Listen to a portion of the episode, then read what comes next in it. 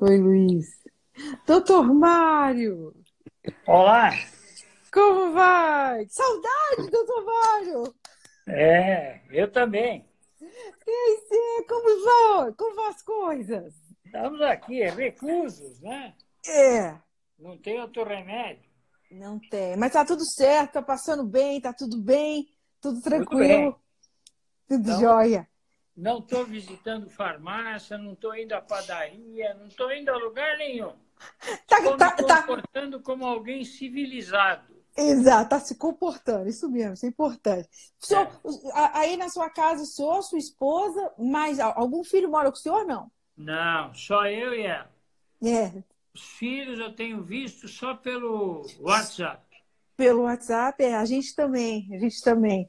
Estamos com, com essa mesma. Mas, gente, mas é, uma, é um momento que todo mundo tem que obedecer para a gente passar por isso rápido, né, doutor Mário? É isso mesmo. Muito bem. Doutor Mário, estamos bebendo alguma coisa aí? É, eu estou tentando abrir aqui uma garrafinha. Eu vou mostrar antes de abrir para você. Ah, Você me falou que você ia abrir, então eu escolhi ah, algo isso. que seria mais ou menos equivalente.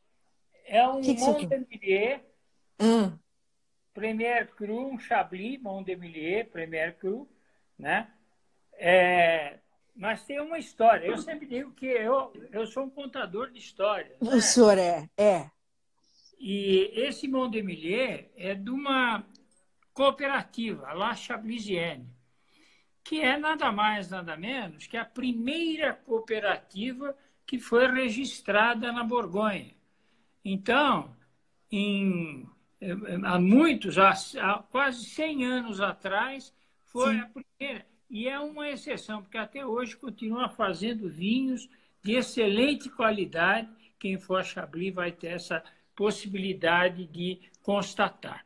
Que legal. Isso, e aí no nosso, eu- eu estava agora mesmo fazendo aqui um esqueminha para a gente. É, Borgonha, vamos falar de Borgonha, né, professor? Isso aí. E lá na ABS são mais ou menos umas seis horas de aula para matar a Borgonha toda, não é verdade, doutor Mário? É verdade. Não, isso é, isso é porque eu, eu tento sintetizar a coisa. Mas É. Borgonha é motivo para você ficar um ano falando. Não é, não tem como a gente. A gente vai dar umas pinceladas aqui, mas as pessoas vão perdoar, né, professor? Não, eu- eu- vocês perdoem a, a síntese, porque Borgonha é muito mais do que o que quer que eu possa imaginar que eu possa falar hoje.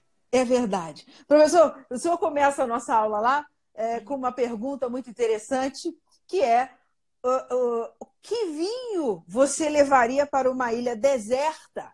Né? E é uma pergunta interessante. O que, que a maioria dos, dos amantes de vinho responderiam? Pois é, é, essa é uma pergunta que foi feita, uma enquete que foi feita Ah. para pessoas tipo Robert Parker, tipo Jancis Robinson. Quer dizer, não é para o apreciador de vinho, é para o conhecedor de vinho, é para o especialista em vinho. E se constatou que nove a cada dez prefeririam levar uma garrafa de Borgonha para a- essa ilha deserta. Essa era deserta. E é, eu acho que foi inclusive o Decanter que discutia por que é, qual é o motivo, o que, que tem por trás dessa escolha dos especialistas. E eles chegaram à conclusão que eram três fatores. A primeira coisa é que Borgonha é um vinho que tem capacidade, tem longevidade. Ele melhora através do tempo, melhora muito. Mas outros vinhos melhoram. Você tem vinhos do Novo Mundo que melhoram, você tem Bordeaux, você tem uma série de vinhos, os, os vinhos espanhóis, os vinhos da Ribeira do Duero, os Rioja, são vinhos maravilhosos e que têm longevidade também. Mas o Borgonha, ele associa isso à elegância. Você não vai dizer nunca que um Borgonha é potente. Borgonha se qualifica.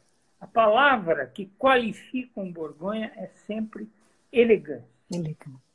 Quando não era politicamente incorreto, a gente costumava elogiar os Borgonhas, dizendo que eles eram femininos.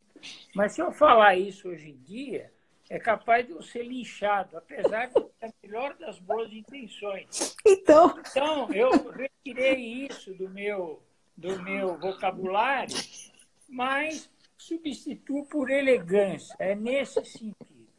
Sim. E o terceiro grande e último elemento que diferencia os borgonhas dos outros vinhos é a surpresa. Você nunca sabe o que você vai beber.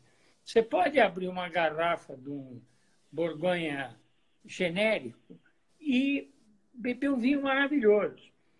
E às vezes você pode abrir uma garrafa de um Grand Cru, é raro, mas pode, e beber um vinho é, desqualificado.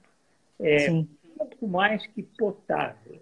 Então, é, esse é a maravilha, é isso, esse é o segredo é isso que torna a Borgonha uma coisa encantadora. Né? Sim. E, e, no caso da, da, da, Borgonha, nós estamos falando de Chablis, Côte de Nuit, Côte de Bonne, Côte Chalonnaise, Mâconnais e o Beaujolais. Não é isso? Pelo amor de Deus, isola, não. Isso. o Beaujolais não entra, professor? Não, se eu falar isso, se você falar isso lá na Borgonha, eles batem você. Batem. Não, não dá para falar na Borgonha esse tipo de coisa. Então, é, é, ela se marca justamente por aquela. É, eles são muito regionalistas. Sim. Eles são muito ligados àquilo que é o tradicional. E o tradicional é exatamente isso. Eu vou até, enquanto você está falando aqui, eu vou ter que abrir a garrafa aqui. Sim. Minha esposa segurar. Segurar aqui. o celular? O celular para tentar abrir a garrafa aqui, porque está difícil aqui. Então... e não, o papo não pode ser a seco, né, professor? É? Não, o papo não pode ser a seco. Exatamente, mas é isso. Não, né?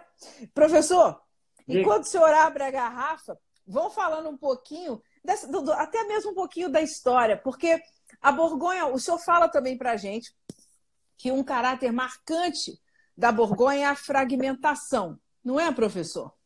E isso é uma coisa histórica, não é? É isso mesmo. A Borgonha é, tem essa característica porque foi na Borgonha, de todas as regiões vitivinícolas da França, que a Revolução Francesa foi mais. É, agiu de forma mais intensa.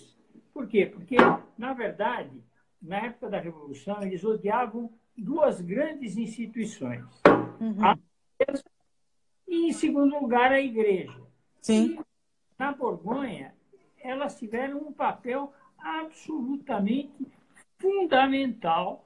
Por quê? Porque a igreja foi responsável pelo cultivo das uvas. E a nobreza logo descobriu como era rentável aquele vinho que para os monges era produzido apenas para é, encontrar o caminho do céu, né? Sim. o misticismo, e é, perceberam que era um vinho que vendia muito bem, que ficava famoso, que em todos os restaurantes do mundo inteiro era reputado e era procurado. Então, passou a ser um bem rentável para Sim os vinhos. Puxa, isso aqui é sommelier bom, viu? É abrir o vinho sem nem olhar para a garrafa. Ser bom. Olha, eu tive aqui com o Gianni Tartari ontem, ele não fez isso não. Sem olhar? Não. É isso aí, tá vendo? É, é para é provar. Precisa olhar a garrafa. Eu preciso olhar no instintivo. Maravilhoso. É que isso quem sabe faz ao vivo. É, é isso aí. Bom, é isso. Olha. Tchim, tchim. Aí, que beleza. Sim, tchim, tchim, tchim, tchim. Tchim, tchim, tchim, tchim. Pronto. Agora eu já me sinto mais reanimado aqui para falar. Ela acabou com um pouco seco. É isso mesmo. Eu, particularmente, acho Chablis. É, hum. De Chablis a gente pode falar, né, professor? Chablis a gente pode falar. É? De tudo. No, Mas no caso. Eu dizendo... é... Ah, sim, pois não, sim.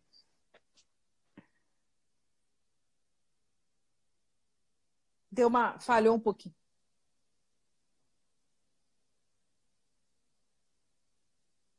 Alô? Não estou ouvindo o senhor.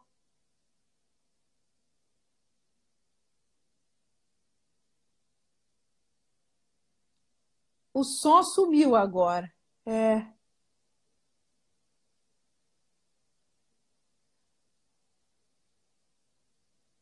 O senhor está me ouvindo? O senhor me escuta, não?